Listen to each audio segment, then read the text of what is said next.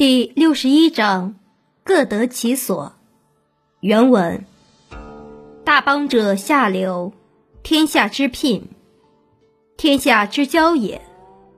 聘恒以敬圣母，以敬为下，故大邦以下小邦，则取小邦；小邦以下大邦，则取大邦。故或下以取，或下而取。大邦不过欲兼畜人，小邦不过欲入世人。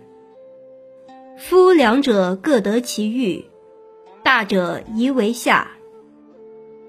译文：治理一个很大的国家，要像江海那样安于处在卑下的地方，居于天下慈柔的位置。使天下百川河流交汇于这里，慈柔能以安静宁定战胜雄强，就在于它既能以静制动，又安于居下。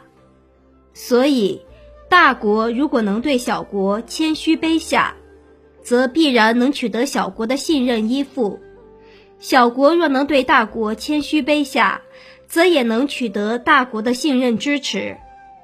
所以，不管是大国用谦虚卑下取得小国的信任，还是小国用谦虚卑下取得大国的信任，大国无非是想兼并小国，小国无非是有求于大国，这样大国小国都可以达到各自的愿望。特别是大国更应该谦虚卑下。解析，在这一章中。老子提出了作为一个大国在对待别的小国时应持有的态度，即处境、处下、内在的道理及前面所说的“弱者道之用”。春秋末期，诸侯国的兼并战争日益激烈，大国试图称霸天下，小国力图保全自己，人民的处境则苦不堪言。面对战争带来的灾难。老子痛心疾首，忍无可忍，终于发出了“大国者下流”的感慨。这里所说的“下流”，指的不是卑贱无耻，而是江河的流向。我们知道，水都是向低处流的，海之所以能够包纳百川，就是因为它甘居下位，无所不包，所以才成就了自己的大。它的作为是合乎道德的。所以它能长久而广博。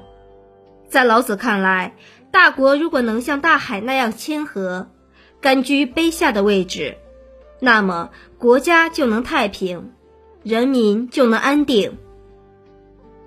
聘衡以敬圣母，这里老子以雌性可以战胜雄性的道理来论证大国者下流的观念。大国之所以大，一方面是客观的原因。及地理位置的优越。春秋时代，大国一般都处在中原文明的边缘地带，这里地势低洼，水草丰美，有利于人民居住和发展农耕。另一方面，是因为统治者治国有方，他们清楚大国和小国的关系，而老子也对此做了论述。他说：“故大国以下小国，则取小国。”小国以下大国，则取大国。意思是说，大国对小国谦下，就可使小国归附自己；小国对大国谦下，就可取得大国的支持。因此，大国和小国的关系，用海纳百川来形容，那是再适合不过了。海是谦和的，是宽容的，是深沉的，是卑下的。正是因为他们具有这些特征，所以百川才会归附他，投奔他。正是因为这些特征，才成就了他的博大、宽厚和永不干涸。故或下以取，或下而取。大邦不过欲兼畜人，小邦不过欲入世人。在老子所处的年代，大国和小国并存的割据时代行将落幕。西周时期的几百个诸侯国，到了这个时候只剩下几十个，许多小国在大国的威逼下已经沦为附庸。这些小国尽管保存下来，但是处境更加艰难。他们不但要向大国纳贡，还要分担大国重大工程项目的劳役，而大国不但在态度上轻视小国，还奴役小国的人民，使他们的处境痛苦不堪。